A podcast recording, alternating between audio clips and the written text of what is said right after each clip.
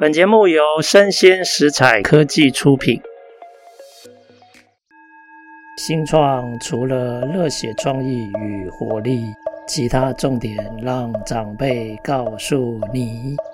欢迎收听《杨家长辈经》，未来的新创拼图。大家好，欢迎收听《杨家长辈经》。今天的趋势讲讲啊，我想要来聊一下整个全球的创投趋势。在疫情之后，各国央行升息的现在这个阶段，其实有很重大的变化。那到底是哪些变化呢？所以我今天的节目的主题叫做“全球创投的大鲸鱼，它正游向何方？”那这里面想要解答几个问题哦。第一个就是，我们先回顾一下这个。创投界，它这些年来的趋势跟转变，好，这是第一个想要回答的问题。那这些转变一定有它背后的原因，哦，那这个我们大概也想要跟大家分享一下。现在重要的是，哈，新的变局已经形成了。那现在这些资金它会往哪些方向流动跟挹注？这个变成是重点嘛？这就可以揭露一些未来的一些产业可能的走向。哦，那大概这几个问题，想要在今天的节目里面帮大家做一个分析，然后提供大家参考。我想先提一下，就是整个创投圈的趋势。哈，我们看前两年，二零二一到二零二二之间，哈，其实刚好是疫情跟升息，所以股灾频传哈，所以我们看这些刚上市的科技公司股票，如果在这两年期间，其实平均市值是缩减到六十三 percent 哦。那如果是没有上市的这些称为新创，但是是比较资深的这个新创，我姑且把它叫做老创好了。这些没有上市的老创啊，它的估值啊。其实也减少了接近快六成，哦，数字上是五十六 percent。其实大概这个六成的缩水，哈，估值缩水，这个是在二零二一到二零二二我们看到的一个现象。所以，我们今天可以这样讲，哈，这个升息引发的股灾，其实它的影响是很深远的哦，因为这样的估值缩水。然后整个资金的成本提高，二零二二年啊，我们当年就看到创投资金缩减了三分之一啊，但是二零二二年以去年来讲，第四季缩减的这个速度有增无减哦。二零二二年就是去年第四季缩减，甚至到三分之二那么多哦，所以它的第四季的。全球的这个创投资金大概是六百六十亿美元。那如果我们看个别的标的哦，筹资的状况会发现，募资超过一亿美元的哦，就是三十亿台币的这种轮次啊，就是这一轮要募超过一亿的这种量啊，已经减少了七成，就只剩三成了。那独角兽定义就是十亿美元以上的这种新创公司的估值，它减少了九成。哦，那感觉上好像因为这个股灾跟升息，哦，过往的风光就不在喽。哦啊。过往的状况到底是什么样的一个龙井哦？跟大家分享一下。如果是二零一二年到二零二一年之间这十年间哦，其实全球创投，也就是说在金融海啸底定之后的创投资金成长有十倍，也就是说疫情前成长有十倍哦。然后全球的创投资金大概是六千多亿美元。传统的创投之外哦，这六千多亿哦，还有很多是新的投资方加入，比如说跨国企业，他们纷纷设立这个所谓的私募基金、避险基金等等。其实软银啊的孙正义这些年很有名吧？他们的基金也属于跨国企业的这种私募基金。而另外还有一个大咖，就是国家主权基金。其实，在金融海啸之后的十年，这个新加入的这个投资方，让这个十倍增长的事实落地。啊，为什么会这样呢？因为过去的那个十年是超低利率时代，如果考量有一些地区的这个通货膨胀，其实实质利率甚至是负的。所以在资金几乎不用成本的情况下。这么充沛的情况下，你看到的这种创投的资金热潮，创投的热潮，这个是理所当然的。哦，那但是刚刚讲了，这个二零二二年 Q4 第四季，创投领域新增的资金降到两百一十亿美元，是二零一五年哦七年以来最低的一次。这里面这样的资金的整个缩水，或者是资金浪潮的停止啊，到底对这个产业的组成，就是这里面的创投组成有什么样的影响吗？我们看到一个非常有趣的现象哦，就是去年当升息再加上股灾，整个创投资金啊，竟然明显走向。集中在超大基金的趋势，我们看到这样的趋势。所谓超大基金就是 Mega Fund 哦。那这个超大基金，它占整个创投的这个资金的这个比例已经接近快六成，五十七趴。如果跟二零一八年比，二零一八年是二十趴左右。所以现在几乎可以说。大的，我刚才讲的创投大鲸鱼，它变成市占率更显著，因此它的动向更能够揭示未来的创投的可能走势。那这些超大型的创投基金，那就是刚刚讲的这三类哈。第一个，传统的矽谷创投，好像红杉啊，这些都是大的矽谷创投。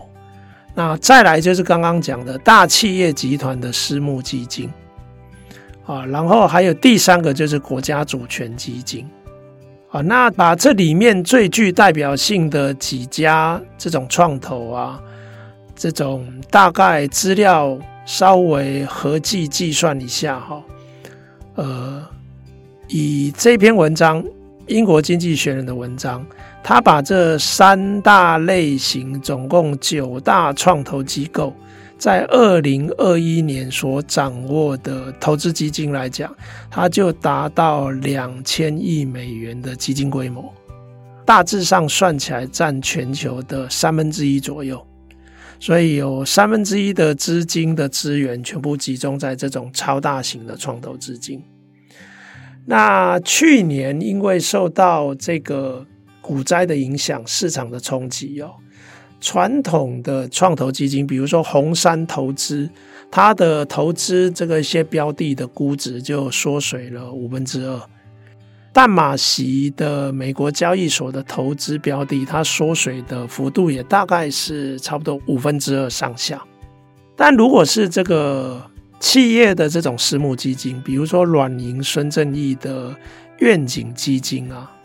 哇，它缩水，大幅的缩水哦，从原本的一百五十亿的规模缩减到只剩下六十亿，而且几乎赔光了过去的资本利得，甚至哈，大家都开玩笑说，诶，孙正义是一个还蛮喜欢对外发言的执行长哈，他今年二月的呃获利的这种会议线上会议，他是。反而缺席没有参加哈，可能是觉得没有什么特别的亮点可以分享哦。那有些资金，比如说 Tiger 老虎哦，它的估值缩水超过一半，那账面已经认赔了四分之一，二十五 percent 哦，所以损失四百二十亿美元，甚至因为这样，还有市场还有一些传言说，这样的私募资金有可能会转型成为。家族办公室，就是变成出资者就是单一家族这样。那受伤的程度哈，刚刚讲哈，你看哦，传统矽谷的创投，还有大企业的私募基金，然后还有国家主权基金，你们要不要猜一下，谁在过去这一段时间受创最深？要不要猜一下？其实不是这个传统的矽谷创投。其实是那些财大气粗的，后来加入的大企业的这些私募基金，私募基金受创最深哦。以刚刚讲的呃三家最主要的这种私募基金哦，光二零二一年的下半年一直到去年下半年这一整年，它的投资项目的就已经减少了七十六 percent。就减少了四分之三以上。其中刚刚讲的 Tiger 老虎的基金啊，目前筹资的目标设定在五十亿美元啊，但是之前的规模常常是在一百亿以上的这种美元哦。然后甚至其他的大型基金啊，还把基金要求。现金持有基金的比例要维持在七到八成，然后甚至把一部分的钱拿来，不是拿来做投资哦，它是拿来做策略解决方案的基金。什么叫策略解决方案？用借贷、非股权投资的方式来帮助那些比较成熟的新创公司。哦，你市值、你的估值缩水了嘛？所以我不太愿意用股权方式来投资你，但我还是看好你，所以我用借贷融资的方式来协助你。啊，刚刚讲的那个孙正义网银啊，甚至目前都已经完全全面停止投资新创哦，然后他就把目前手上持有的资金配置在绩效比较好的这些投资户上面，他暂时不做新创投资。那目前传统戏股的创投超大型的基金啊，在去年下半年的时候，这两家啊合计的基金缩水大概不到五成，哦，刚刚是差不多六成，现在是四十七 percent。那国家主权基金啊，因为是国家的财源嘛，等于更有底气，然后更有耐力。所以他们的基金缩水的程度最轻哦，国家主权基金大概三成左右。那虽然基金缩水，但是因为整个投资也趋于保守，所以其实可用的资金存量却到了历史的高点。哦，有一个英文字叫 dry powder，就是说原本的金主承诺要给你这些钱。但是因为还没投资，所以还没叫进来，还没把它花掉。这样的资金存量其实是在历史高点的哦。目前美国还有三千亿的资金存量是可以用在创投上面哦。那刚刚前面讲的这个私人的超大型基金哈，刚刚提到的总共有五家，它大概就有五百亿美元。哦，那国家主权基金总共有四家嘛，它的规模目前看起来不大，呃，就是规模的变化不大，所以国家主权基金的基金规模大概没有太大，呃，就是资金存量没有太大的变化，但是私人的资金、创投资金的资金存量，事实上是到了历史高点。好，那现在就是说基金规模。投资的基金规模都缩减，但是可用的资金存量却在历史的高点，所以它还是有一定的投资能力。那我们现在就会想要知道，那他如果投的话，他会把钱投在哪里？这个可能是听众比较关切的哦。那我们来看目前这个英国经济学人他的报道哦。传统创投跟私募基金啊，现在已经显著偏向投资早期期新创公司了。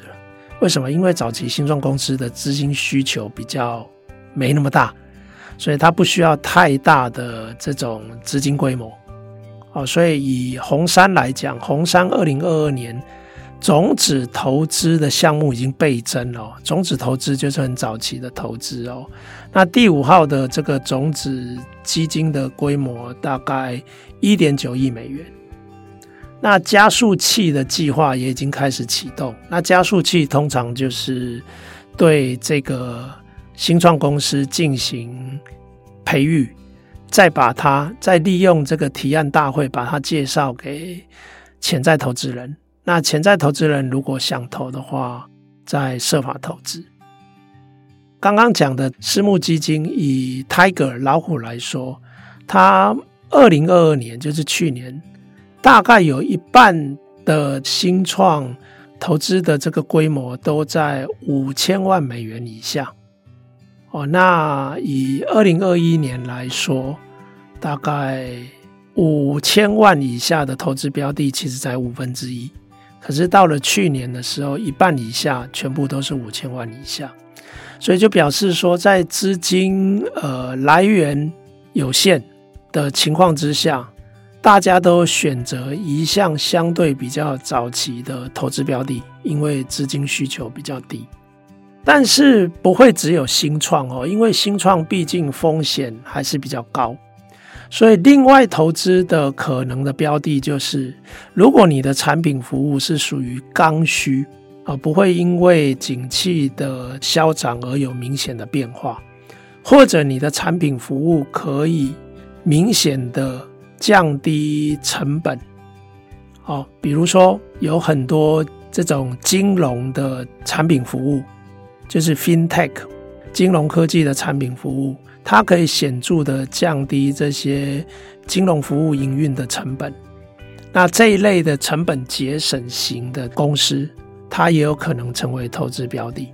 啊，那当然，在这个比较不景气或者资金成本比较高的状况下，你如果你的团队是管理良好、财务健全，或者你的技术特别热门。或者你的技术应用已经落地，或者你的商模明显可行，哦，展望不错，这些团队就比较可能是投资的标的。那现在另外还有一个新的趋势，就是目前政府用政策引导的这些产业发展方向，目前。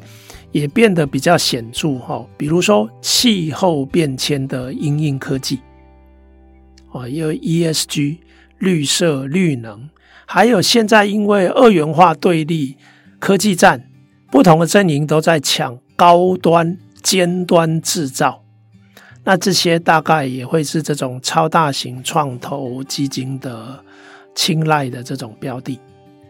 哦，那如果呃这三类的创投基金里面，国家主权基金比较特别，国家主权基金不太可能投五千万美元的这种估值，他不太可能投资这样的新创公司，他要投啊，一出手大概就是六七亿美元估值的公司哈。那这一类的大型的投资标的哈，对。大概就比较容易跟刚刚我讲的，就是政策引导的策略价值产业的那些主题，它比较会投资在这些主题上面。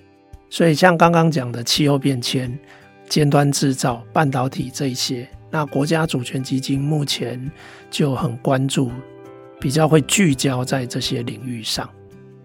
那这里还有一个很有趣的现象，就是这个二元化对立。因为二元化对立啊，中国变成是只要有中国元素、中国题材，都变成是一个敏感的投资标的。所以目前超大型的这些创投基金啊，他们都已经开始设法避免。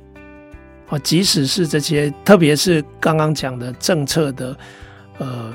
对立比较严重的哦，二元化对立比较严重的这些高端制造，其实这些大型的投资基金都很怕踩到政府的红线，所以大概中国的这些投资标的，目前也是这些大型的投资基金会想办法避免的。啊，这个就是目前的一个新的投资趋势，供大家参考。好，那也谢谢各位听众的收听，我们下次见，拜拜。